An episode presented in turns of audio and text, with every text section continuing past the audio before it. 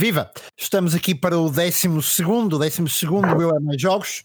Um, já, já fora da quarentena, já um bocadinho fora da quarentena, vá, para e meio fora. É mais ou menos como máfia, mas já lá vamos. Uh, hoje temos, como sempre, o André, o Armando, mas temos também um convidado, o Carlos Duarte, um, um, tipo que anda viciado, ouvi dizer, no Kingdom of Hearts e no Kingdom Hearts, aliás, não é of Hearts, e já vamos, já vamos saber mais sobre isso. De qualquer das formas, esta é a pequena introdução. Sejam bem-vindos ao Euro Mais Jogos. Olá, olá. Começo por cumprimentar o Carlos. Olá, Carlos, tudo bem? Olá, tudo bem? Já vamos falar contigo sobre o que tens jogado, uh, sobre, sobre essa tua recente, eu não sei se lhe diria paixão, mas recente dedicação ao Kingdom Hearts. Entretanto, primeiro vamos às notícias, mas antes disso, olá Armando. Olá, olá Barbosa, tudo bem? Olá, Carlos. Tudo bem? Olá. E vamos então ao André. Olá, André. Eu não ouvi o André. André, olá, olá, como olá. Estão? Olá, tudo bem? bem Vamos obrigado. então já começar por ti. Aliás, mas antes de começarmos por ti, pelas notícias, são muitas, não? Não, não. Hum, pronto, ok. Antes disso, vamos então aos lançamentos da semana. Vamos àquilo rapidamente rever o que é que o que é que foi saindo ou o que é que vai sair durante esta semana. O mercado dos videojogos está a começar a aquecer novamente. Uh, dia 19, A Fall Apart para PS4 e Xbox One, Golf with Your Friends para PS4, Xbox One e Switch. Ainda a trilogia de Máfia, eu acho que falaremos disto, uh, sendo que o Máfia 2 e o 3 saíram no dia 19, o Máfia 1 sairá lá, lá mais para diante, faz todo sentido. Warhammer uh, for, for uh, aliás, 4000 Mechanicus para Switch também, uh, Crucible para PC, tal como Never Song, Aqualungers e Monster Train, todos eles para PC no dia 21. Uh, Red Wings Aces of the Sky para Switch, What the Golf também para Switch, é uma semana uma semana forte na, na, Nintendo Switch para PC, PS4 e Xbox One Man Eater, ainda é o terceiro, o terceiro Saints Row, um, também um remaster para PC, PS4 e Xbox One no dia 22, Elder Scrolls Online Greymore para PC no dia 26 e por fim uh, Minecraft Dungeons dia 26 para tudo o que vocês possam imaginar uh, e o DLC de Mortal Kombat 11, o Aftermath, para tudo o que vocês possam imaginar, mais o Google Stadia. E por fim, eu tenho ideia de que este jogo anda a ser repetidamente adiado, mas uh, Star Wars Episode 1 Racer para PS4 no dia 26 de maio. André, passo-te a ti para as notícias. Não sei se queres começar pelo Máfia, para que as pessoas percebam. Podemos, uh, começar pelo Máfia. Pronto, para que as pessoas percebam o porquê dessa minha referência. Uh, e vai aí, vai, bola para a frente, traz-nos as então, notícias. Máfia. Máfia. Máfia. Que máfia? Que máfia da 2K? Sim, uma máfia, uma máfia. Uh, que máfia da 2K? Basicamente, o jogo foi apresentado. Nós estamos a gravar no dia 20. O jogo foi apresentado e lançado, a trilogia, no dia 19. O que é que acontece aqui? Acontece que lançaram o Mafia 2, lançaram o Mafia 3, versões HD remasterizadas, mas o remake, o, o, aquilo que os jogadores muito provavelmente estariam à espera para jogar, só sai no dia 28 de agosto. Ou seja, a 2K lançou uma trilogia em que lançou o segundo e o terceiro jogo, mas o primeiro vamos ter que esperar dois, três meses. Adoro. Uh, não faz sentido nenhum. Uh, para além disso, o Armando adora, adora, adora, adora. É, é marketing no seu melhor, a sério. É pá, não, não, se consegue, para... não se consegue perceber. Além disso, uh, ainda não joguei. Tenciono começar a jogar durante o fim de semana. Ainda não joguei. Mas, pelo que já estive a ver, o Mafia 3 tinha, por exemplo, um bug num espelho em que tu tinhas o teu, a tua personagem em frente ao espelho, mexias a personagem e o reflexo ficava quietinho. Esse bug continua lá. certo. Por isso, aquilo que disse, é aquilo que o Armando disse no último episódio e pediu espero que eles acabem o jogo. Não. Não aconteceu. Exatamente. era, era, no mínimo, André, isto é no mínimo. Uhum. Uh, com tanta coisa para refazer o jogo e que eles têm, tinham tentado na altura uh, fazendo updates, e, mas há bugs tão simples de uh, as, tu batias com uma porta e matavam inimigos ou matava-te a ti, a portas do carro que abriam a meio do, do, do caminho ou pop-ups de postes que, que, surgiam à frente do teu carro e tu, e tu morrias assim, epá, isto é ridículo, é? E, e esse, o que tu falaste do primeiro Máfia ser lançado em agosto, é, é uma jogada de marketing que, pá, que nunca ninguém viu e por isso é que eles se calhar precisam de dinheiro porque estão a fazer tudo mal, né? Têm feito tudo mal até agora. Mas bem, é, foram 4 anos para corrigir um jogo, falo do Mafia 3, ah, e não conseguiram, mas são outras coisas. Uh, veremos se o Mafia 1 vem com melhor aspecto que o Mafia 3 ou se continuamos a jogar, parece que estamos em 1968. Exatamente. Mas veremos. Exatamente. Uh, depois, outra notícia, porque não bastava querermos gastar dinheiro com a edição especial da Xbox uh, One X de Cyberpunk 2077, a PS4 Pro tem uma edição, ou vai ter uma edição limitada de Last of Us Part 2, a que vem tal e qual como a de Xbox, a Xbox One uh, X de Cyberpunk, vem também com um jogo. é uma edição, não sei se já viram, mas é, é simples. É Talvez demasiado mas é- simples, mas que também não cansa. Tem, é, uma, é em preto, tem a tatuagem da Ellie e é basicamente isto. E o comando também, também vem detalhado Sim, e também podes comprar os fones detalhados também. sim, sim. Tem, tem também os fones e acho que eles não, não anunciaram o preço, mas há também um disco que no material promocional que a PlayStation Portugal enviou e no blog da PlayStation Europa pode-se ver que há também um disco externo. Também como a, a Microsoft fez com o, hum, o Cyberpunk 2077, com a Muito edição bom, muito especial. bom, Muito bom. Depois temos um jogo que eu estou. É, é o hype. O hype para jogar. Chama-se 51 Worldwide Games. Chegam à Nintendo a dia 5 de junho. Já tinham sido anunciados, mas agora tivemos mais detalhes. Ficamos a saber, por exemplo, que podem juntar até 4 Nintendo Switch em cima de uma mesa uh, e criar um, uma pista onde vão correr com carros, tipo as Micro Machines. Uhum. E as consolas vão conseguir funcionar entre si, ou seja, o carro vai sair de uma consola e vai continuar na pista na outra consola. Ok, Ah, o. Mario Party tinha uma, uma Sim, funcionalidade parecida. o Mario, o. Mario Party tinha uma, fun uma funcionalidade parecida e está, são 51 jogos, desde damas a 4 em linha, air hockey, tem, tens de tudo. Ah, É, é aquele jogo, como a Nintendo faz muito Aqueles bem, que vai juntar toda a gente em volta da televisão. Mas não acham Ok. que, que, que foi que este lançamento está a perder uma oportunidade muito grande da quarentena, que perdeu uma oportunidade? Está tá, tá a perder, é- mas eles já tiveram sorte com o Animal Crossing, não vamos Exato, para mais a exatamente. quarentena. Exatamente. Sim, sim, sim, sim, tens razão. mas, mas bem. Sim, mas era mais um jogo excelente para a quarentena, não é? Sim. É para a quarentena e até para o verão, porque imagina, ah, isto sem querer alongar muito, Sim, as pessoas estão, estão- grandes pessoas, muitas pessoas estão sem trabalho. Ah, as pessoas que, não, que têm trabalho, se calhar não vão querer viajar muito. Seja, Vão ter férias mais relaxadas, mesmo que seja fora de casa, vai ser mais local. Pelo Sim. que um jogo destes pode ser sempre ideal para passar os cheirões de- das noites de férias. E- Exatamente, exatamente. Uhum. Depois, fim de semana em grande para o FIFA português. O, É verdade. O jogador da TS Warrior Player, um, o Diogo Pombo, ou Tugo 810, uh, ganhou um, dois torneios, o Futebol Istambul uh, e o torneio do FUT. Do FUT quê? Do FUT. Do. Uh, o, o- o Challenger Mode da FTTA Cup uh, bem como o Futebol Istambul, ele ganhou os dois torneios no mesmo fim de semana, para além de Uhum. fazer uh, um 60-0 no Ultimate Team. Ok, ok. Ou Ok. seja, três fins de semana a ir à Weekend League e a ganhar 30-0. Exatamente, exatamente. Entretanto, ontem ganhou outro torneio. Por isso, o FIFA português, ele neste momento, este ano, já ganhou uh, seis torneios uh, oficiais. Por isso, o FIFA português e a equipa do Toto Salvio uh, estão em grande. Ok, certíssimo, certíssimo. Uh, ficamos também a conhecer mais sobre Ghost of Tsushima, um exclusivo PlayStation 4 que chega no dia 17 de julho. Temos 20 minutos de State of Play onde podemos ver um pouco de jogabilidade.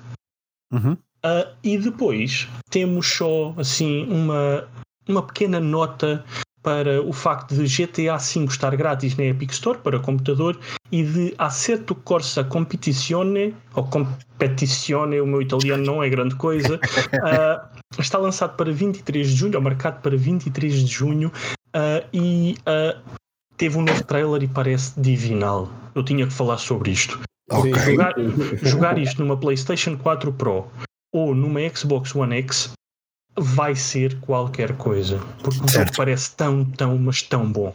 Uhum. E pronto, é isto. Se tiverem mais alguma notícia, deitem cá para fora, senão. Não, só falar um bocadinho. Um, eu vi o State of Play do, do Ghost of, of Tsushima. Tsushima. Tsushima. Não, não é Tsushima? Uh, Tsushima. Tsushima. Uh, Gostei, gostei bastante, gostei bastante. Fez-me lembrar uma espécie de. Há tantos anos que se pede um, um, uh, um Assassin's Creed um, oriental, não é? Ali pelo Japão. Uhum. Uh, teve elementos que me pareceram próximos de Assassin's Creed. Uh, pá, ir, ir, ir, ir, tomar o controle de, de, de camps inimigos, por exemplo, enfrentar vários inimigos ao mesmo tempo. Uh, e com alguns twists muito engraçados. Também o facto de teres um cavalo e de, de para o cavalo, portanto, tem ali muitos elementos de Assassin's Creed. Mas depois o combate, uh, gostei muito de ver, de ver o combate. Uh, achei muito, muito curioso. E também achei muito curioso que em vez de um mapa, de um minimapa com, com, com, um, com pontos para nós nos deslocarmos, nós dependemos do vento. Portanto, chamamos, vento, um, chamamos o vento e o vento encaminha-nos para, para o local para onde temos que ir. Achei que eram alguns elementos interessantes. É um exclusivo interessante para, para um fim de geração de, de PlayStation. A ver, vamos se ao nível da narrativa Eu, está, está, como, está como o Last of Us e como o Uncharted, que são dois jogos que nos habituaram mal, se quisermos assim, diz diz. Eu, achei, eu achei o mesmo que tu, que estavas a falar, tipo um Assassin's Creed um, com essa semelhança, com o cavalo, com essas coisas todas. Se bem que, pronto, eles dizem que, estive a ouvir uns podcasts também que dizem que, um, e é uma coisa que nem sempre concordo, é usarem, uh, por exemplo, a ilha de Tsushima é uma ilha real, uh, uhum. com, as suas, com a sua quilometragem quadrada, que eles dizem que, que tá, estão focados naquele, naquela ilha, mas que ao mesmo tempo o conflito que eles estão-se a focar, que é com os mongóis um, e os japoneses, não é da, da era, ou seja, Sim. Não, é, uhum. não é a era precisa que eles estão a tratar. E eu, quando se focam num, por exemplo, no Japão feudal de 1300 e tal a 1400, eu gostava que uh, esse, essa história fosse tentar ser realista, tentar aproveitarem a parte histórica para fazer uma narrativa dentro dessa parte histórica. Uhum, uh, essa é a única parte que eu não gostei tanto. Não gostei tanto de algumas animações também. Uh, há animações que parecem muito boas e outras parecem de início de, de geração, de, desta geração mas tem pormenores bastante, bastante bons, como o falar, o falar em japonês, aquele modo samurai, aquele modo, acho que é samurai, não é? Que, que é preto e branco. É preto e branco, sim, sim, sim, sim, tá, sim. Também tem muito uma, interessante. Uma, uma, uma, opção estética muito, muito boa e uhum. diferente. E pode ser aqui um jogo de aventura para fim de geração que muitos jogadores de PS4 querem porque realmente é capaz de ser o, único, é o último exclusivo, certamente, e, e, e pronto, podem se manter ocupados até, até, até o Natal, como, como se prevê que, que as novas consolas uh, que saiam. Exatamente. Um, eu, eu acho que realmente está aqui algo, ainda por cima da, da, da Sucker Punch, que é um estúdio que pá, já deu muitas provas, e ser um, um IP, uma IP nova, é sempre um novo produto interessante, é sempre algo eh, ou seja, fo foge aos Infamous, foge ao que eles já fizeram e há sempre aquela expectativa de, de desta nova IP ser uma coisa mesmo muito boa. Sim, exatamente, as referências são bastante boas. Eh, até uh, tu falaste muito bem da realização da, da, da do modo preto e branco que se, que se, diz que é uma, que é uma homenagem ao, ao Akira Kurosawa, o, realizador japonês. Uh, e portanto o que eu achei de facto muito, muito muito curioso, mas alguém ia falar, não sei se foi o André, se foi o Carlos. Eu ia só dizer, perguntar uma coisa, porque agora uhum. que acabei as notícias, queria só dar dois apontamentos que não me lembro se deste, e se deste, olha, desculpa, que é no dia 27 de maio Ninjala para a Nintendo Switch. Não dei? Ah, é, é, é, um bebê, é um bebê de um, Splatoon uh, com Smash Bros. Imagina, uhum. tiveram um filho e aquilo aparece. Mas vai ser gratuito, é free to play. Uh, por isso, sim, Nintendo Switch, dia 27 de maio. E depois, antes disso, não é depois, antes disso, uh, da, da Microsoft chega no dia 26 de maio Minecraft Dungeons para PC, PS4, Xbox One e Nintendo Switch. Ok, certíssimo, certíssimo. Okay. O jogo também já tinha sido adiado, mas que agora está aí em força para, para o fim de maio. Sim, isto hoje em dia, jogos adiados para trás, para a frente, é aquilo. Mas, é mas, mas oh, André, confirma o, o, o, Star Wars, o Racer, foi adiado pelo menos em uma semana, certo? Já foi adiado várias vezes, como está. Ah, ok. É que, é que eu acho que todas as semanas. semanas quando... não, não, é tipo 3 ou 4 meses, é, é uma semana passa Exatamente. para outra. É que todas as semanas eu anuncio. Todas as semanas eu anuncio o jogo uh, como Exatamente, saindo esta semana. É Portanto, verdade, é verdade. já sabem, para a semana sai o, uh, o Star Wars e para a semana eu volto a anunciar Star Wars. Bem, não, pá, uh... mas eu digo-te, é um jogo que eu estou à espera porque eu era, sou super fã da versão Nintendo 64 e depois destes adiamentos todos já nem sei o que é de esperar, se calhar já nem quero jogar. Exatamente, eu também estou à espera. Eu acho que vamos ter que esperar, acho que vamos ter que esperar mais um bom bocado. Bem, mas vamos então ao nosso convidado, o Carlos Duarte, uh, que segundo sei também é. Também tem o seu próprio podcast, não é? Carlos, tens o teu podcast que é o Jogatanas e Manias, é isso? É, então, um, pá, primeiro que tudo, obrigado por me terem convidado aqui ao Eu é Mais Jogos. Obrigado um, nós.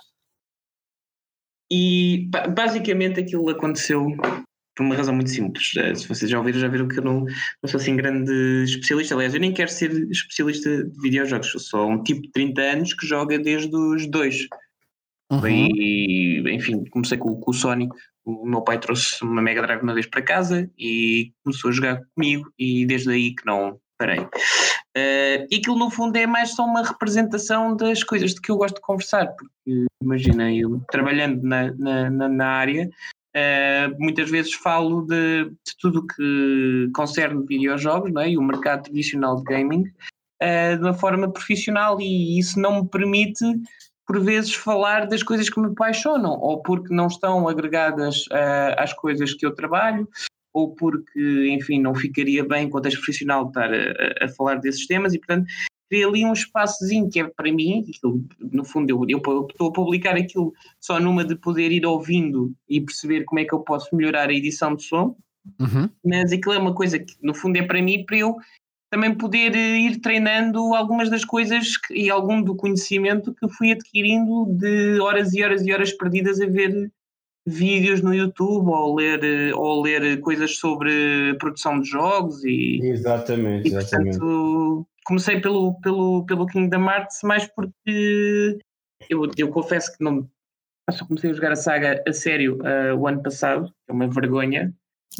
aquela fase em que todos os miúdos da geração de 90, é verdade, os miúdos da geração de 90 tinham pelo menos o primeiro Kingdom Hearts, pá, porque era, Exato, não é, dizer que era um, era uma cena na altura, uh, e depois tinhas o, o, Pateta e o Donald na capa, era quase obrigatório, e eu por acaso escapei, na altura estava maluco com o Final Fantasy X, uh, escapei o, o, o Kingdom Hearts e agora em adulto é que, pronto, uh, viciei-me completamente em todos. Uh, de uma forma quase doentia, então achei por bem começar por aí. Uh, mas aquilo, no fundo, para falar um bocadinho do, do, do, projeto, é mais numa onda de poder falar de algumas coisas que nem sempre vejo, por exemplo, cá em Portugal a serem, a serem debatidas. E um dos temas que mais me interessa, pelo menos a nível daquilo que é a arte, e eu considero que os videojogos têm tudo para ser uma forma de arte e de expressão uhum. artística. Uhum.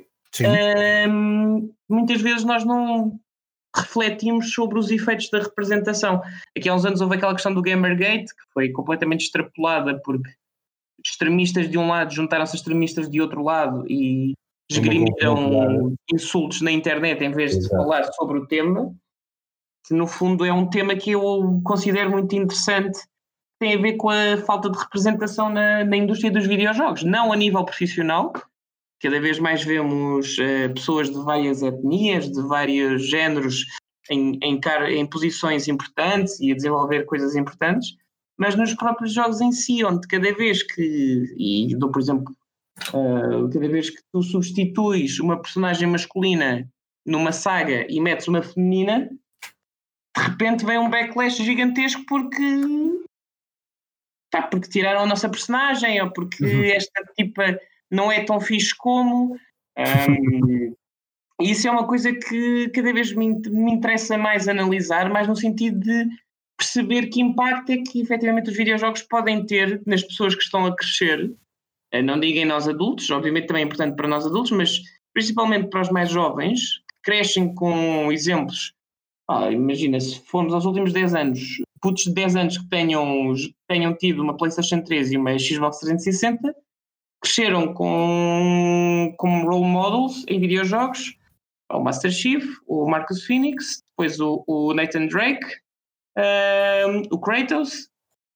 Se tu vires aqui, é tudo mais ou menos o mesmo tipo de personagem. Sim. Ou é um, um, um, tipo cheio de testosterona dos anos 80, uhum. ou então é um tipo engraçado do início do, dos anos 2000, e... The Rock sem esteroides. Oh, Carlos, e as raparigas eram sempre o mesmo role model, que era a Lara Croft.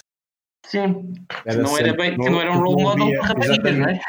Exatamente, exatamente, mas não havia outra personagem feminina uh, de relevo uh, que se não fosse a Lara Croft. Pois não, tinhas algumas em, em jogos de luta, tipo Street Fighter sim, 2, sim, por sim, exemplo, só que mas... mais uma vez aquilo era eye candy, porque o, o, próprio design, mesmo que, por exemplo, o Final Fantasy VII tem, tem algumas personagens interessantes, a Tifa é super interessante, só que depois o design dela presta-se a que a única pessoa que as pessoas que, que, a única coisa que as pessoas se recordam da personagem e houve aquele backlash todo quando, quando saíram as primeiras imagens dela do remake foi de que ela estava menos sexy porque tinham uhum. diminuído algumas curvas mais uh, fantasiosas tinham uhum. criado na altura e, e tu pensas, ok, mas esta personagem tem aquele arco todo super interessante, principalmente no terceiro CD, Uh, não queria entrar aqui na onda dos spoilers. É, é, acho difícil. Acho difícil malta que não tenha jogado o Final Fantasy VII, mas pessoas que entraram agora na saga com. Nunca joguei Final Fantasy. Nunca nenhum? Nenhum, zero. Não Meu sei Deus. o que é, nunca joguei. Nunca joguei Kingdom Hearts. Ah, André, uh, é que mudou, não é? é qual, foi, qual foi a qual foi a rocha onde a rocha que se desapou durante todos estes anos para, para não ter jogado Final Fantasy? O buraco, uh, o, buraco o meteorito, o meteorito caiu e deixou um buraco que ele se meteu-se lá dentro. É, não, mas agora, agora pegando justamente naquilo, naquilo que o Carlos dizia, a, a reflexão do Carlos é muito interessante. Um, os, os, personagens de videojogos têm, têm, nos últimos anos eu acho que têm existido alguma evolução de facto nesse sentido. Mesmo personagens femininas, há algumas personagens femininas que são fortes e não necessariamente um, não necessariamente sexualizadas. Por exemplo, nós há, pouco falamos, nós há pouco falamos do The Last of Us. Sim, por exemplo o primeiro The Last of Us, a personagem principal é feminina e não é minimamente sexualizada, não é? O que é, o que é muito importante e eu acho que também fez, fez com que fosse um, terá sido grande parte do sucesso do jogo também uh, e portanto temos, acho que temos feito alguma evolução positiva uh, nesse sentido, mas ainda não completa, porque tal como tu dizias, Carlos, Uh, há sempre um backlash qualquer quando a personagem uh, é menos sexualizada ou quando ou quando, sei lá, ou quando, por exemplo, o Assassin's Creed decidiu um, a partir do, do Odyssey, julgo eu. Sim, da opção de tu escolheres uh, um homem ou uma mulher. É? Um homem ou mulher. E repara, e reparemos que mesmo assim, um, portanto, se, se, por um lado, se por um lado há a opção de escolher a mulher e por outro lado também há, há e houve de facto essa, essa preocupação e portanto uh, o respeito pela Ubisoft houve o respeito também de incluir, um, por exemplo, a, homossexualidade no, no, próprio jogo, um, mas ainda assim a personagem feminina é uma personagem com traços, claro que também é uma guerreira e tudo mais, mas é uma personagem ela própria com traços hum, Uh, com traços mais, mais masculinos também, porque é guerreiro e tudo mais. Sim, mais, de, mais de guerreiro, portanto, sim. Portanto, sim, uh, o que eu quero dizer é há ali um, uh, a representação das mulheres nos videojogos ainda é muito é muito é muito extremada ou são muito sim. ou são muito conotadas com sendo elas guerreiras são muito conotadas com tudo aquilo que são características clássicas um, e que temos que deixar cair, mas são características clássicas masculinas ou então são e isto é mais reprodução japonesa, ou então é aquela coisa de cheerleader muito, muito, muito extremada também para o outro lado. Por isso é que há alguns bons exemplos, Last of Us é um bom exemplo, Control também é um bom exemplo. Uh, eu não contava com esta referência do Carlos e portanto estou agora on the fly a tentar lembrar-me de exemplos. Sim, olha, por exemplo, tens o Celeste, uh, aquele jogo indie, uh, que saiu há um ano ou dois anos, não só fala de um tema que por norma tu tentas fugir nos videojogos, que é a saúde mental, E exatamente, o, jogo, exatamente. o jogo é todo sobre a, sobre a ansiedade e a forma como tu podes. É uma, uma metáfora muito gira sobre a ansiedade, especialmente a ansiedade que dá alguns dos momentos do jogo de plataformas. Sim, sim, Mas a personagem é, um- é uma adolescente, é uma miúda adolescente. O Life is Strange, por exemplo, versa todo sobre adolescentes. O próprio, Exatamente. o próprio Walking Dead da Telltale, na altura, tinha a Clementine, que nós vemos crescer e cresce de uma forma que é super interessante, não tem o estereótipo de ah, ela é assim porque é rapariga ou ela é assim porque não é rapariga, é uma personagem. E essa é, que é, é aquilo que, eu, que me parece ser uma, uma coisa interessante, porque nós às vezes, nós, eu aqui falo, e eu espero que depois não vos caiam em cima com estas conversas, eu corto já com isto, mas nós, enquanto homens, nós temos imensos role models em tudo o que é indústria de entretenimento, Claro. arte, Uhum. música, tudo. Temos, enfim, eh, sempre foi dado protagonismo a um género, e isto é, infelizmente, é um facto. Uhum. E, portanto, muitas vezes, quando, a- quando algumas empresas, no caso da Ubisoft, por exemplo, eh, quando a Crystal Dyna- Dynamics pegou outra vez na, na Tomb Raider e a tornou mais realista, mais, uma, uma personagem Uhum, mais a sério e uhum. menos uma, uma tipa de calções com enormes polígonos, Ahm, houve algum backlash porque estão-nos a tirar aquilo que nós nos lembrávamos e o que nós nos esquecemos é que dentro da nossa posição aquilo não está a ser feito para nós, porque há pessoas que nunca tiveram a oportunidade de, olhar para as coisas de que gostam e ver alguém que se revissem, do género, Uhum. ah sim, eu, eu gostava de ser como esta pessoa. É um Uhum. bocado para o Black Panther, eh, pegando no cinema, eh, que também gerou muito sururu na altura por ter sido nomeado para os Oscars. A questão é, é absolutamente cultural. Quantos miúdos é que não viram pela primeira vez um super-herói que se Claro. adequasse àquilo que eles viam no espelho? Pensassem Claro. que eu quero ser como a Pantera Negra. Claro, claro. No nosso caso, dizem- temos a Pantera Negra, há muitos anos. Sim, sim. E, e o que tu dizes, Carlos, é muito interessante, porque nós estamos aqui a falar da, da- da inclusão de personagens femininas ou personagens, por exemplo, hum, eh, no caso estás a dizer personagens negras também, mas também é interessante porque mesmo as personagens masculinas no mundo dos videojogos são, lá está, como tu dizias há pouco, são normativas acima de tudo, são, Muito iguais. não é? São normativas, têm aquelas características mais másculas, guerreiras, eh, cocky, e portanto também é preciso procurar personagens masculinas, ok, continuem a existir, porque, porque o mundo está cheio Uhum. deles também, mas que sejam não normativos também, ahm, que não sejam Sim, necessariamente. Mas, no fundo, mais personagens, menos estereótipos. Eu acho que isso é, é interessante. Nós, nós enquanto indústria, Uhum. Exatamente. Porque lá está. E estamos a, e agora com ainda há uma semana ou duas vimos a evolução do, do, do, do engine do, do, da Unreal, a versão 5, Uhum. um, as possibilidades de mundos completamente imersivos que isto vai poder criar na próxima geração de consolas. E temos aqui a possibilidade de facilitar, por um lado, o trabalho aos developers para que as pessoas que trabalhem a parte da arte e do design e da, da história possam concentrar na criação de personagens. E eu tenho mesmo muita esperança que isto, tal como a televisão teve aquela, aquela fase da, da renascença com, com o Breaking Bad no, no Uhum. início da, da última década, que isto também seja uma fase de renascença para os videojogos, não a nível técnico, mas a nível da escrita, que eu acho que é o único sítio onde ainda há muito para fazer. Tipo, Por exemplo, eu, eu dou um exemplo disto, é um jogo que eu gosto muito. Eu não sei se vocês jogaram o Undertale. Não, eu Não, não. não joguei, não joguei. Poxa, então, tá, olha, tem para a Switch, tem, eu não sei se há para a PlayStation, há para PC e Há Switch, pelo todo- menos. Há Há, para todas as consolas, há para todas. há para todas as plataformas neste momento. Ok, perfeito. É, é um jogo baratinho, aquilo faz-se bem. Se não leram nada sobre o tema, não leiam, joguem, porque é um, é um, é um jogo indie. O próprio design, enfim, é super retro, a música é super retro, eh, e leva-vos a pensar que isto é só mais um, RP, um RPG Uhum. a, a capitalizar na moda do, do retro eh, e do pixel art e tudo mais. Mas não é. A única coisa que eu posso dizer é que aquilo desafia-nos, no fim do jogo, toda a forma como nós sempre olhamos para aquilo que um jogo nos dá. Aqui Sim. é, outra parte que também. Já agora gostava de, de saber a vossa opinião da questão do design de videojogos, ou seja, muitas vezes isto é, eu já vi alguns vídeos muito interessantes de pessoas que dão outros jogos a, a pessoas para jogar, por exemplo, um Skyrim ou assim. E Uhum. nós estamos tão habituados, porque jogamos desde crianças, que uma pessoa que começa a jogar, por exemplo, aos 20 e poucos, não tem noção que, aquele, que aquela barra que está no topo, do, no topo ou no, na parte de baixo do ecrã é um mapa e tem markers. Portanto, a pessoa anda à deriva porque não sabe para onde é que vai. Porque não, não tem a condição, uh, o condicionante que nós temos de ter jogado várias iterações de jogos que nos hum, ensinaram quase de forma uh, muscular que, ok, se isto está aqui, isto é, um, isto é uma bússola. Se é uma bússola, isto vai ter um marker. Vai ter um marker eu tenho que ir para ali.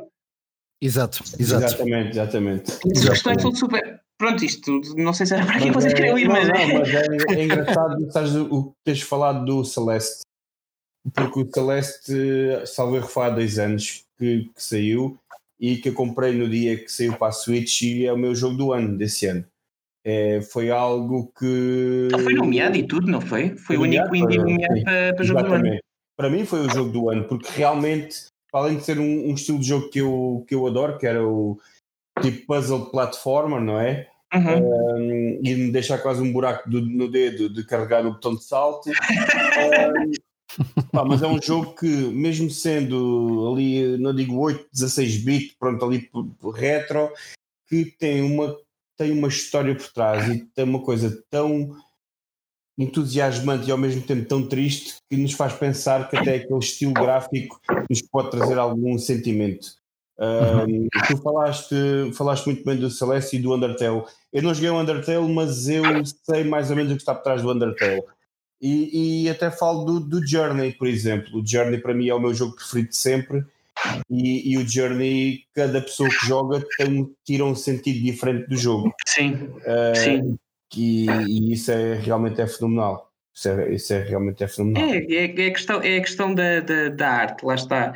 Uh, e, e, era por aí que eu queria começar a pegar mais no podcast, mais no sentido de falar um bocadinho destes temas.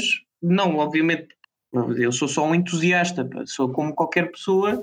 Eu não, enfim, não, não estudo afincadamente, eu não escrevo livros, eu simplesmente jogo videojogos desde criança e devoro tudo que seja informação sobre o tema. Exatamente, e queres programar é... temas, não é? Sim, e o que, me, o que me interessa é falar de algo que às vezes se calhar passa pelos pingos da chuva porque não é a nossa preocupação. Nós, enquanto consumidores, obviamente, a primeira coisa que queremos saber é se o jogo é divertido, ou se a gameplay está boa, ou se for de uma saga, se vai respeitar tudo aquilo que eu estou à espera. Por exemplo, no caso do Kingdom Hearts, uh, se formos falar do, do Remind, do DLC, eu caí na patranha de comprar o DLC completo por causa do concerto. foram 40 euros de uma coisa que são para aí pá, sem exagero, uma hora, uma hora e meia de bosses repetidos.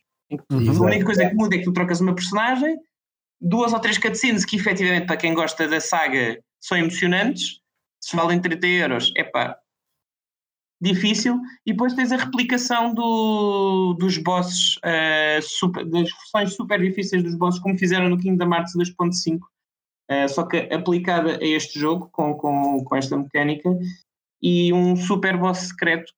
Não posso falar porque há malta que, é que ainda não jogou, mas no fundo faz uma ligação com um projeto, com um projeto do Tetsuya Nomura uhum. uh, antes de ir. Faz uma ligação, supostamente. Existem muitos, muitas sugestões de que aquilo é, é a maneira dele responder à Square por, por, por terem-no tirado do Versus 13 na altura. Exatamente. Uh, e terem dado a produção ao, ao Tabata, se não me engano.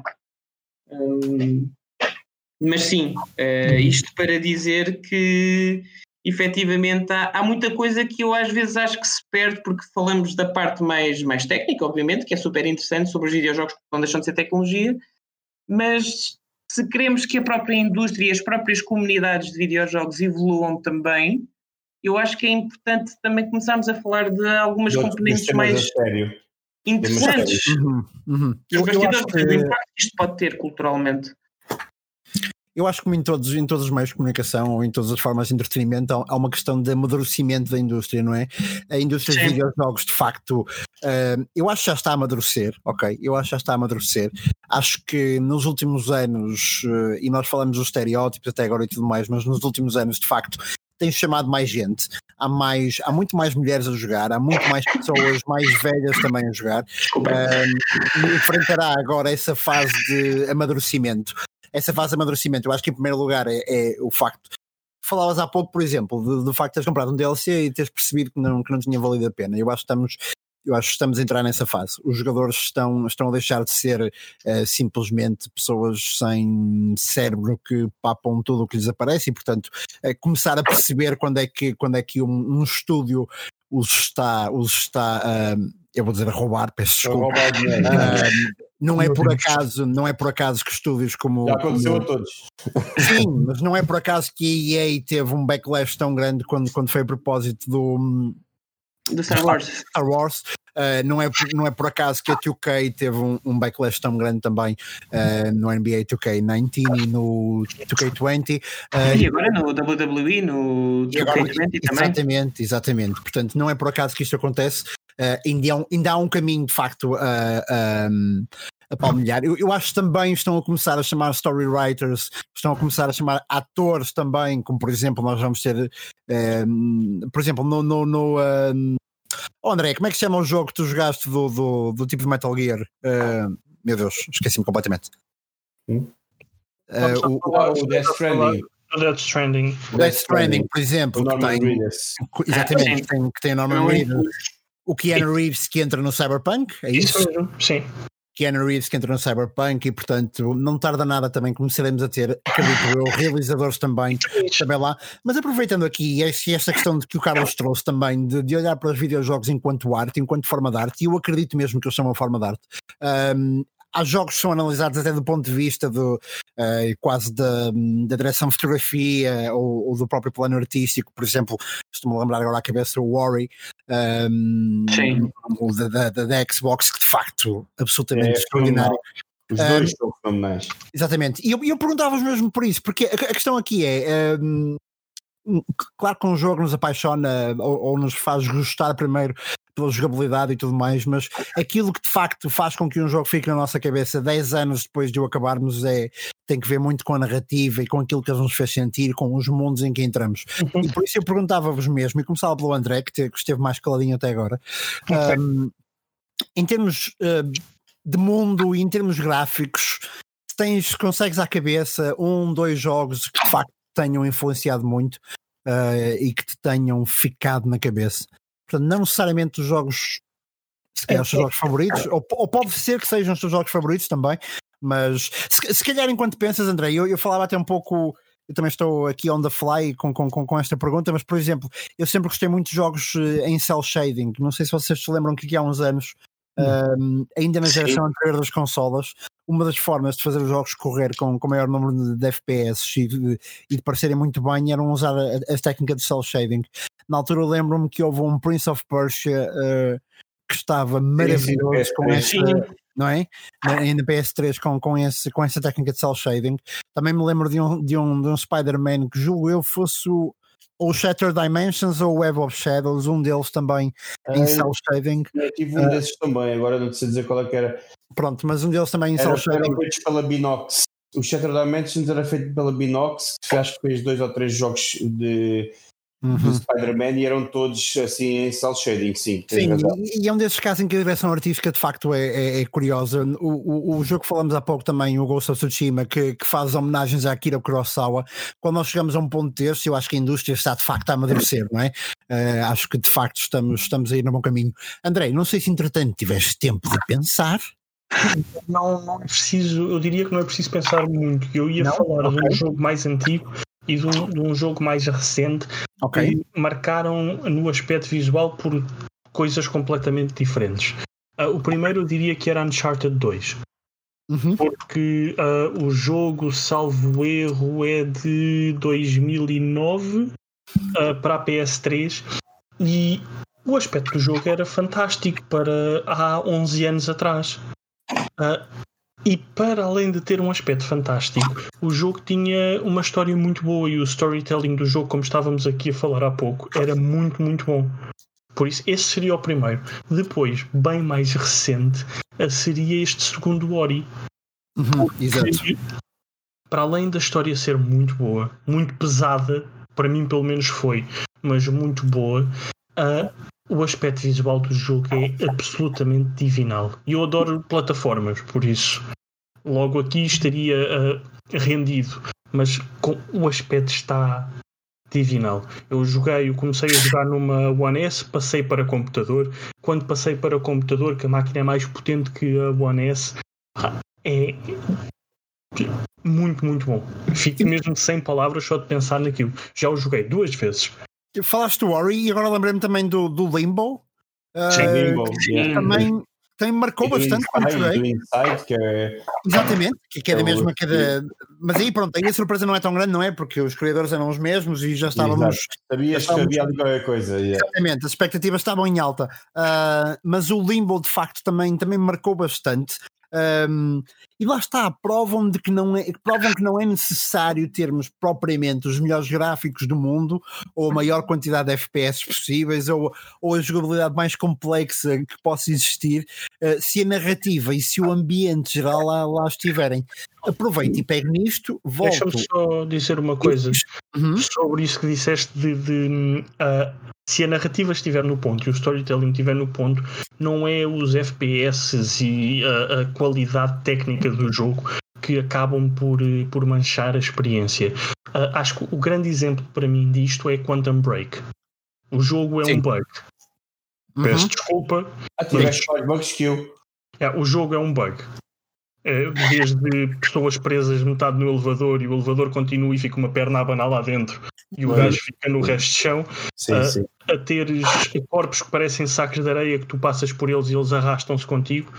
uh, pá, mas mas a, a ideia, não é? A ideia do jogo de ter live moments nas cutscenes, com a qualidade das cutscenes e a qualidade da narrativa, a, acabam por fazer com que a experiência seja boa, mesmo o jogo seja um bug. Uhum. Exatamente, exatamente. Uma espécie de Reservoir Dogs do Tarantino, em que, em que a qualidade técnica ainda não está tão apurada, até porque o dinheiro era muito menos, mas, mas tudo o que é narrativa está lá e marca, e marca, e marca uma geração de, de, de, cinéfilos e marca também uma geração depois de, de, de pessoas ligadas ao próprio cinema. Uh, e eu antes de ir ao Armando passava, devolvia a bola ao Carlos, o Carlos uh, trouxe aqui a bomba, agora que se aguenta a bronca. Uh, Carlos, no teu caso, quais foram os, os, jogos que mais te influenciaram do ponto de vista da direção artística, do ponto de vista da narrativa, um ou dois que jogos tenham influenciado mais? Ok, então vou a três. O primeiro Uh, não sendo o meu jogo favorito de sempre, esse é o Final Fantasy IX, é o meu Final Fantasy preferido. Isto não uhum. faz muito sentido o que eu acabei de dizer, mas é mais a nível. Porque imagina, o Final Fantasy IX é, é, é o meu favorito a nível emocional. Foi o primeiro Final Fantasy que eu joguei uh, em miúdo e, portanto, tenho uma ligação de carinho com ele. Exato. Um exato. como o primeiro, o primeiro filme que tu realmente gostaste de ver.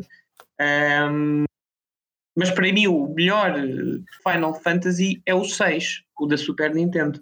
Uhum. Ah, porque ah, isto é de 1994, se não estou em erro, e de repente, do nada, tu já tinhas tido uma tentativa com o Dragon Quest V de uma, de uma história com várias personagens e vários momentos temporais, mas até então tu não tinhas tido um JRPG que te levava pelo, pelo estereótipo todo do há aqui uma personagem que é o vilão, que é o Império, tu tens que lutar contra o Império, e há uma altura de confronto final de clímax com o Império, e o Império ganha.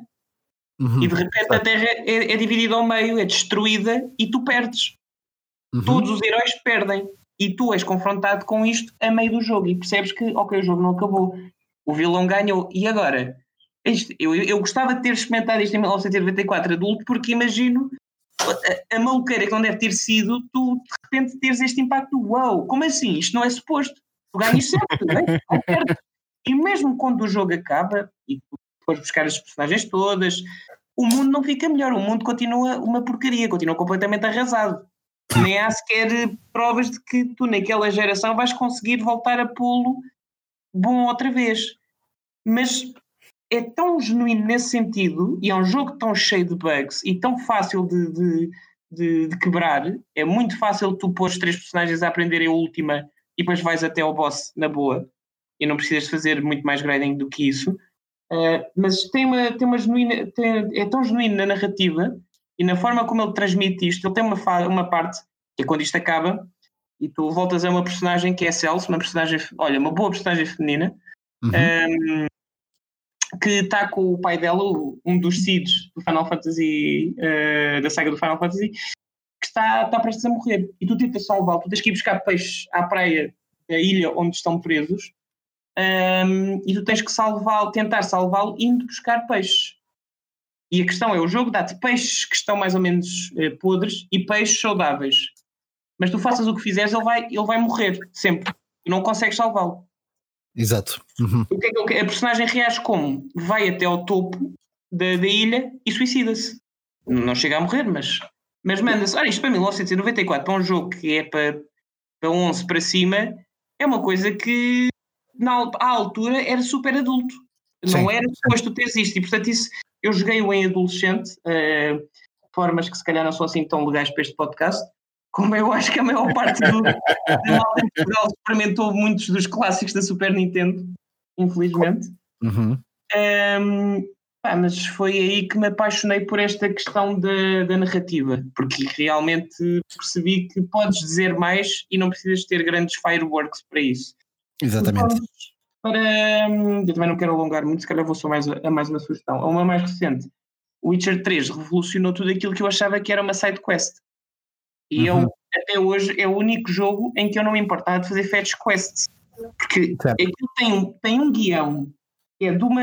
Para já tinha um, tinha um bom sítio para, para ir buscar os livros todos do, do, do autor do, da saga do Witcher, uh, que apesar de não serem obras literárias, uh, como por exemplo um Tolkien ou assim, são muito interessantes e o autor é super premiado uh, ele é polaco, se eu não estou em erro, portanto é super premiado na Polónia e é um autor de referência lá. Um, portanto, eles já tinham esta base toda para ir buscar e a forma como eles conseguem incorporar o humor e também a, a crítica social, mas não sendo uh, paizinhos, ou seja, não te obrigam a pensar, a dizer, olha, isto está errado, isto está certo. Não, põem-te as cartas todas na mesa e tu, enquanto jogador, porque estás a viver aquilo, és obrigado a, a ter que pensar sobre o tema. Eu acho que é, é a grande vitória do, do Witcher, para, para lá dos gráficos uh, e para lá da, da, da, história principal, que eu até acho que é a parte menos interessante do jogo. Um, tens esta parte destas personagenzinhas todas, porque eu não conheço outro RPG onde me interessa saber da senhora que perdeu uma frigideira. Exato, exatamente. Ou, ou de, outras, de outras tantas sidequests tão, tão mínimas como uma aldeia que a da altura é atacada por uns ladrões uh, e tu tens de ficar lá à espera que os gajos voltem para os matar, mas depois se os matares, tu podes fazer um negócio com o chefe deles, que é ou, ou aceitas o dinheiro deles e deixas que os gajos roubem a casa, as casas todas, ou mata-los e depois perdes, um, perdes a oportunidade de ganhar o item. Portanto, há estes, há estes elementos tão, tão, tão singulares do jogo que uhum permitem ter uma atenção muito maior e eu acho que isso é a grande vitória, por isso estou tão entusiasmado pelo Cyberpunk, porque Sim. Olha, o Armando deixou de nos ouvir. Sim, o Armando, o Armando mandou-nos mensagens a dizer que nos deixou de ouvir, entretanto também uh, já íamos passar para ele, mas antes de passar para ele, só comentar aquilo que de facto que o Carlos dizia, uh, isso é verdade, porque os gráficos, os gráficos nunca sobrevivem ao tempo, ok? Por melhor sejam os gráficos de um jogo pois de hoje, uh, eles nunca eu, vão sobreviver ao tempo. Os gráficos. Eu uh, quase. Armando? Estás ah, ok. Uh, estava eu a comentar. Os gráficos de facto nunca sobrevivem ao tempo, as histórias sim, e por isso, e por isso é que nos marcam. Uh, o autor do The Witcher, como, como, como o Carlos dizia muito bem, é ah. polaco, uh, é o Andrei Sapkowski, é o autor da, da saga original do, do, do The Witcher. Eu não me arrisquei a dizer o nome, porque de certeza que ia ter mal. Andrei Sapkowski, que foi também produtor no jogo e produtor também na série. O The Witcher é de facto um bom exemplo porque um, o, o jogo é tão importante e não do ponto de vista gráfico, necessariamente, que deu origem a uma produção da Netflix. Um, justamente pelo quão, pelo quão boa era a narrativa. Armando, tu estás de volta, nós recebemos mensagem. Estás um volta no Discord. E estás de volta no momento certo. Eu fui aguentando o barco até arrastar, uh, incluindo ter que dizer duas vezes o nome do autor de The Witcher, que é polaco. Uh, não me volta a complicado, complicado. É complicado. É a experiência de alguns anos a fazer podcasting que já me permitem encher chouriços. Uh, Armando, vamos passar a ti, dá-me dois, três jogos que de facto te possam ter marcado do ponto de vista da narrativa ou que te possam ter marcado do ponto de vista da produção artística, da direção artística, uh, o que quer que seja. Sim, eu, eu, eu dou. Eu, pronto, para quem me conhece. 5 minutos, de... Armando, 5 minutos. É, é, muito mais rápido que isso. Eu, okay. eu, eu eu dou muito, eu sou muito fã dos, dos jogos de aventura, de, de, de um jogador que, que, me digam, me contem uma história, uma campanha, uhum. uh, que tenha uma narrativa séria e que, que, que, me guiem através de, um, de uma aventura espetacular, como o, o André disse muito bem, o Uncharted 2, que acho que é dos melhores jogos, para mim é o melhor Uncharted, uh, que, que tem uma narrativa excelente na altura, para a altura Uh, vou dizer também o Celeste, que há bocado também frisei uh, aqui um pouco, dando a dica, uh, pegando na dica do Carlos, que foi, uma, foi um jogo para, deste tipo de arte que me surpreendeu bastante ter este tipo de narrativa e uhum. ensinar algo e mostrar-nos algo e realmente é algo que nos toca, toca-nos bastante, principalmente depois a parte do meio para o fim, é algo que, que, que é muito diferente do, do normal. Um, opa, eu vou dizer o primeiro, o, o primeiro Zelda que eu joguei foi o Zelda uh, da Super Nintendo, A Link to the Past. Eu nunca uhum. pensei que um jogo de 16-bit me fizesse, fizesse apaixonar por um estilo de jogo, que é Action RPG, por uma franquia, porque Zelda é de longe a minha preferida de sempre. Um, e que me ensinou muito sobre, sobre aquela era para a frente que, que marcou também os jogos 16-bit, mas também uh, deixou marca no que seriam os jogos daqui para a frente, com várias mecânicas, com uhum. uh, uso de items, uso da narrativa. Tudo bem que a história é sempre a mesma, salvar a princesa, mas tudo o que fazem no entretanto, até chegar ao fim, é algo que, que nenhum Zelda, uh, nenhum jogo, atenção, que, que, que, fez, e depois, que fez. E depois o Majora's Mask, uh, que, que é um jogo muito dark, muito. Temos que, é, que é complicado de acabar também, porque também é um bocado fastidioso. Um, algo que, que, que, a Nintendo, por exemplo, nunca teve medo de fazer. A Nintendo às vezes é um pouco retrógrada em algumas das suas ações, mas depois também nos entrega um, alguns jogos que, que, mexem com a nossa maneira de ser e que também mexem com e alteram um pouco a sua franquia.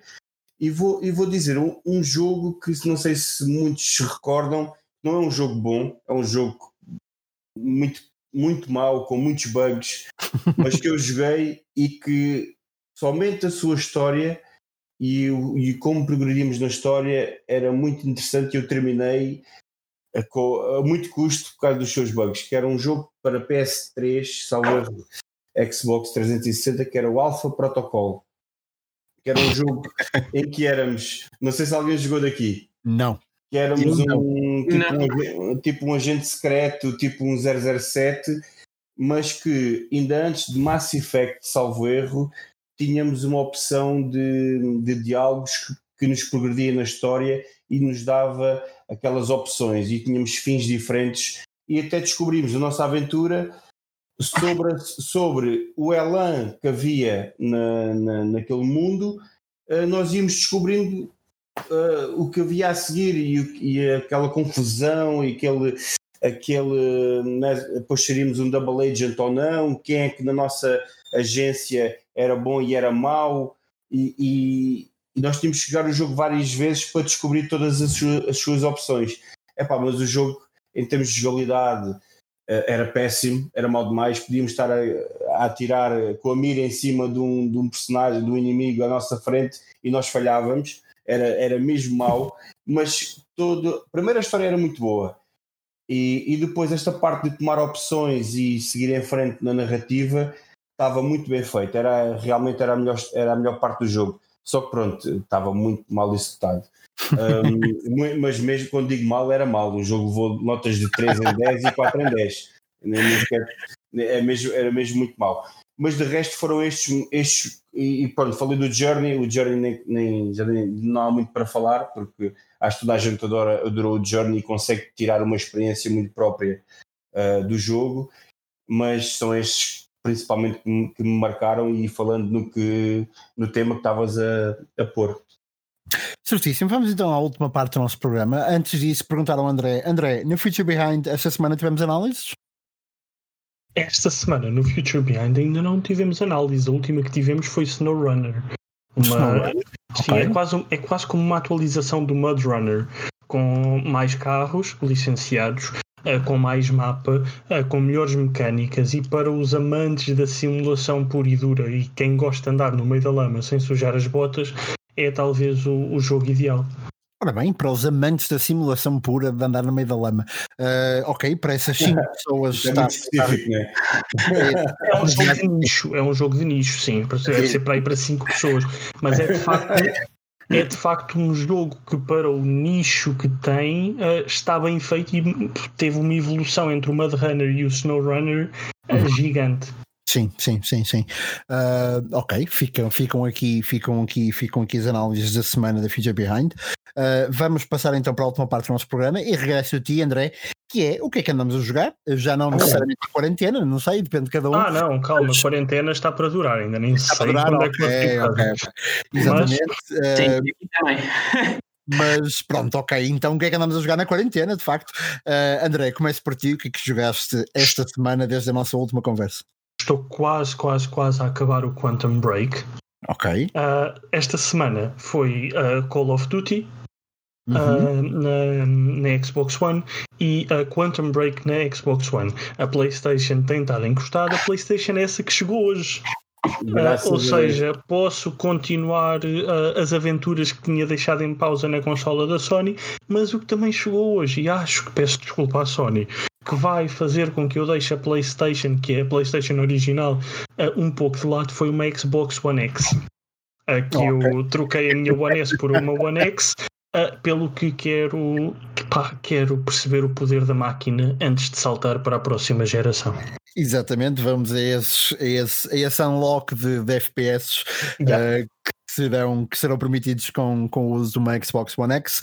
Uh, Carlos, o que é que jogaste esta última semana? Ou no teu caso, não estás cá connosco todas as semanas? O que é que tens jogado no, nas últimas duas, três semanas que nos possas, então, nos possas trazer? Olha, uh, por acaso é, é atípico, porque consegui acabar três jogos. Uh, normalmente eu levo muito tempo, mastigo muito. Uh, primeiro porque sou, na verdade, sou uma nabiça a, jogar videojogos. É por isso que eu não jogo multiplayers, porque acabo sempre por apanhar na boca e frustra. não, é verdade. Tudo, tudo, tudo, seja luta, futebol, simulação, seja do que for, pá, uma nabiça. E então, pá, e isto é uma vergonha o que eu vou dizer, mas acabei os dois Oris uh, há duas semanas, não okay. os tinha ainda jogado, um, não tinha calhado, nunca tinha calhado e portanto experimentei-os e eu estou com o André, uh, eu acabei o segundo em lágrimas e pensei, isto era o que, ou seja, deu-me o mesmo impacto que me dava uh, os filmes da Pixar antes deles terem sido outra vez adquiridos pela Disney. Sim, sim. Uhum. Que é, aquilo eu podia perfeitamente jogar com o filho e podia ter perfeitamente um pai e um avô, e aquilo podia ter sido jogado e apreciado por todos em várias camadas. Um miúdo mais novo provavelmente passava ao lado de, de alguns dos temas da narrativa, mas divertia-se com o jogo em si, porque o jogo, mecanicamente falando, é, é muito bom. Um, uma pessoa mais adulta liga ali alguns temas que são muito fortes, uh, principalmente temas de família e, e de, daquilo que tu fazes uh, por, por membros da tua família, mesmo aqueles que não são tão iguais a ti. Um, e depois há as pessoas mais velhas que conseguem ver ali também uma crítica social, porque no fundo o jogo fala muito sobre, principalmente o segundo, sobre o que é que acontece quando tu não ouves as pessoas que não são iguais a ti, quando as colocas a um canto. O que é que isso cria nessas pessoas? Isso é um, uhum. eu acho que é uma mensagem muito importante, principalmente agora, neste momento de quarentena, e não só, uh, também tendo em conta aquilo que se vai passando no mundo e o crescimento de algumas ondas mais perigosas, uh, o que é que, o que, é que permite-nos ver o que é que são estas pessoas e se calhar se as deixarmos ou não no canto porque nunca as quisemos ouvir por não serem necessariamente iguais a nós. E, portanto, é muito interessante fazer essa reflexão. e acabei ontem um, um jogo indie, Indivisible, um, que é muito, é, é, muito curioso porque estávamos a falar desta questão da, da representação e este jogo, a personagem principal é uma rapariga, uh, a maior parte do cast são raparigas, as personagens mais fortes, curiosamente, são raparigas, uh, o único rapaz que é, que, é, que é mais interessante para jogar é uma personagem andrógena, um, portanto fica ali muito no limbo, Uh, tem uma personagem que é uma pirata um, que fica interessada numa das tuas personagens femininas. Em momento algum se usa a palavra uh, lésbica, ou se, se, fala de uma relação, mas certo. aquilo é, é tudo dito de uma forma tão natural que tu aceitas, ou seja, é uma forma interessante de te mostrar outras vertentes, outras coisas que existem no mundo para além do lá está daquela questão normativa e de falar daquilo num tema de uma forma casual, ou seja, é está normal. Bem escrito, bem escrito. Não tens que, não tens que ter uh, esse pânico. O jogo é giro, eu não sei se vocês jogaram. Aquilo é uma mistura, é uma misturada de muita coisa. Pelo é, a partida parece um JRPG, porque é por turnos, mas depois aquilo tu não escolhes as tuas opções, aquilo é por combos. Tu, cada personagem está agregado a um botão do comando e tu tens que fazer vários combos como se estivesse a jogar um beat'em up por turnos. Um, depois tem partes de plataformas, tem partes de Metroidvania, porque tu tens de estar a, a recolher várias habilidades para depois ir progredindo no, no mapa. Uh, portanto, tens esta misturada toda de temas e tens a personagem principal, que é uma menina de 17 anos, pá, que ao início é completamente insuportável, só te apetece dar-lhe dois estalos. é uma narrativa, é uma narrativa chata, ela é chata, é impulsiva, só faz a geneira, só diz a geneira, não ouve as outras personagens todas e aquilo chega a uma altura em que é quase insuportável, quase que faz parar o jogo porque não consegues aguentar mais, que é de propósito, para depois de fazer refletir sobre essa, sobre a personagem reflete sobre o tema, há um acontecimento no jogo e depois a personagem tenta fazer diferente, tem muito a ver com, com o tema também de renascimento e de desenvolvimento pessoal. Isto porque este jogo está muito alicerçado em, em cultura asiática, mas não o asiático japonês, ou seja, o asiático mais, mais ligado à Índia, mais ligado à, à Ásia do, do, do Oeste, e, e, é, muito, é muito, muito interessante ver estes temas, porque não estás habituado a ver personagens que têm inspiração indiana num jogo destes, não estás habituado a ver uh, os ambientes fora daquele estereótipo do, da, música, da música oriental tem que ter aqueles instrumentos, porque vais passar pelo nível do deserto. Uh, exato, exato, exato. E eles ligam esta coisa toda e é muito giro ver. Uh, é um jogo interessante. Uh, não, é um, não é um jogo perfeito, não, longe disso. Está cheio de bugs também. e as partes das plataformas podiam estar bem melhor. Mas fora essa parte, pá, é interessante ver como são os estúdios indie que estão a tentar contar histórias novas. Isto é um jogo que veio de um Kickstarter. Uh, teve, se eu não me engano, 4 ou 5 anos a angariar dinheiro uh, para poder ser desenvolvido. Uh, malta que desenha, eu acho que é a mesma malta que desenhou as School, as school Girls. Era um, ah, um, já sei qual é que tu estás a falar. Sim, sim, sim, sim. Já sei qual é que tu estás a falar. E é giro, lá está, esta questão de termos estas pessoas que fogem aos grandes estúdios e provavelmente não estão pressionadas pelas grandes distribuidoras a terem que seguir uma determinada norma de PR, uh, não poderes falar sobre isto, ou, ou se vais falar, tipo o Far Cry 5, estás só a fazer isto para, para vender e não estás a tentar passar uma mensagem, estás só a dizer sim, sim, vamos matar nazis porque nazis são maus. dizem que nos Estados Unidos são isto e aquilo, venham jogar o nosso jogo, venham, venham. Nós aqui Exato. damos muitas armas. Falar sobre o tema e ajudar-te a aprender sobre isso, pronto, eh, mas são opções e eu, eu, eu percebo. Não, não, não sou para videojogos, portanto também não. É, quem Exatamente. quiser saber mais sobre o jogo pode sempre ir àquele site de eleição, o Future Behind, uh, e ler a análise feita pelo um, Tiago Marafona uh, para a Nintendo Switch, a análise que teve uma nota de 4. Se quiserem saber porque é que o jogo teve 4 em 5, passem por lá, leiam. Exatamente, exatamente. Cliquem, cliquem, cliquem. O André, de facto, também já está a ficar experiente nos podcasts e não na arte de encher chouriço, mas na arte de introduzir uh, o assunto que, uh, que, que, que lhe venha. Nós temos agora um cão na nossa emissão. Uh, não tem mal nenhum. Não. Eu até me estava a admirar isto só ter acontecido agora no fim.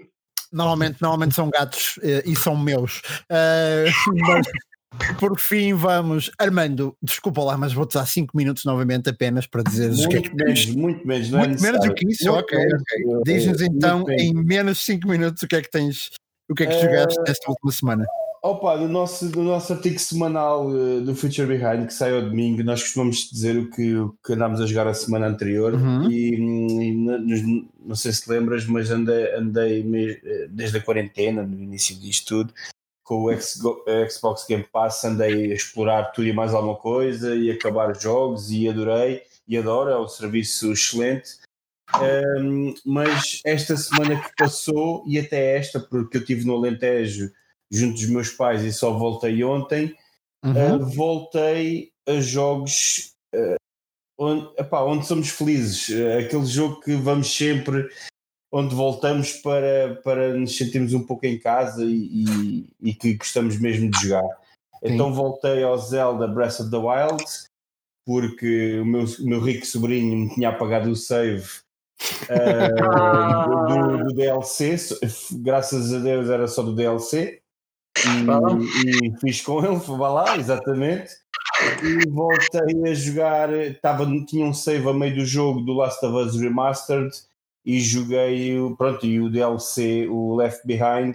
Pronto, também um bocado em preparação já para, para o mês que vem para Last of Us uh, Part 2. Um, e também, coisa que é um, para mim é um clássico de- de- de- na altura da PS2 e antes também já havia em arcade, o Puzzle Bobble. O Puzzle Bobble tem para a Switch, que, que é um jogo de puzzles, pronto, para quem sabe, aquelas, aquelas bolinhas que nós vamos rebentando e pondo e, e- e massacrando os nossos, uh, quem está a jogar connosco, não é? Tantas moedinhas E- de 50 centimos que eu gastei. Exatamente, e tenho, andado- tenho andado nisso, tenho andado nisso. Pronto, agora que voltei, pronto, vou ter mais tempo porque eu deixei as consolas caseiras em casa, só levei a Switch hum, e vou, vou, vou me dedicar de novo ao, ao Xbox Game Pass para ver o que é que anda lá, que é para que eu sei que o Moving, quer jogar ao Moving Out, quero continuar a jogar ao Moving Out, que é um excelente jogo agora para, para estas alturas. Sim, exatamente. Excelente sugestão. Moving Out, de facto, um ótimo jogo. E para quem está em quarentena, por exemplo, com, com a namorada, ou namorado, ou irmãos, ou o que quer que seja, é. Mas é para se divorciar, ó, Barbosa. Isso Não, não, não- o não- por acaso acho que é uma excelente opção para, para co-op. Uh, cá por casa fomos, fomos jogando e, Vá lá. e não, Correu e não bem. nos- correu bem, correu bem, correu bem de facto. Um, ok, ficamos por aqui, julgo eu. André, estamos, estamos conversados? Sim. Não te ouvi, André, desculpa. Podem ir, eu deixo. Pode- Podemos ir, ok, o André deixa. Não, isto para dizer que de facto estamos, estamos mesmo na reta final. O nosso programa já passou uma hora, foi extremamente interessante. Uh, o Carlos foi, uh, não é para ele não estar a ouvir por estar aí, por estar connosco ainda, mas foi um ótimo convidado. E eu, enquanto sociólogo, eu, enquanto sociólogo, senti-me quase, quase a falar com um cientista social. Uh, eu acho que essa não é. Acho que essa não é a formação do Carlos, mas Comunicação social. comunicação social, ok, mas, mas, mas quase que muitas das vezes soaste a sociólogo ahm, e portanto foi uma conversa muito interessante também desse ponto de vista, uma conversa muito interessante também do ponto de vista daquilo que é daquilo que é o amadurecimento da indústria dos videojogos. Carlos, esperamos mesmo contar contigo eh, mais vezes. Entretanto, boa sorte, obviamente, para o teu, para o teu podcast. Recordamos, os Jogatanos e Manias. Uh, bom trabalho também, bom trabalho também, uh, bom trabalho também uh, quando, quando voltares, porque estás de férias, não é? O teu handle no Twitter, só para, para quem quiser seguir o Carlos, quem quiser seguir o Carlos no Twitter, eu acho que ele não se importa, é Carlos, o handle é Carlos a twittar, acho eu, é isso, não é? É Carlos a twittar. Sim. Carlos, claro, Carlos a twittar, não é Carlos a twittar, Carlos a twittar, exatamente. Ou então procurem por Carlos Duarte e encontram-no. Uh, quanto a nós, uh, se ainda não nos encontraram, é por falta de esforço vossa, porque nós estamos lá, estamos sempre a falar e a partilhar coisas e sermos chatos. Uh, e portanto, obrigado ao Carlos, obrigado como sempre também ao André e ao Armando por estarem comigo, por eu estar com eles. E até para a semana. André, para a semana temos convidados já, não temos nada Não. ainda, pois não? Semana, eh, se houver convidado é surpresa, porque eu ainda não sei quem é. Até para ti, não é? Até para Sim. ti. mas em princípio será uma coisa a três. Oh, ok. Ui, Para uma semana- homenagem, uma homenagem, é. Exatamente. Para a semana teremos um Threesome Gamer ahm, para, para aqui, mas vai ser especial. Mas, mas vai ser super especial o programa, como toda a gente sabe. Ah, não podia deixar de ser. E portanto, até para a semana. A quem nos está a ouvir e a quem participou comigo neste podcast. Até para a semana.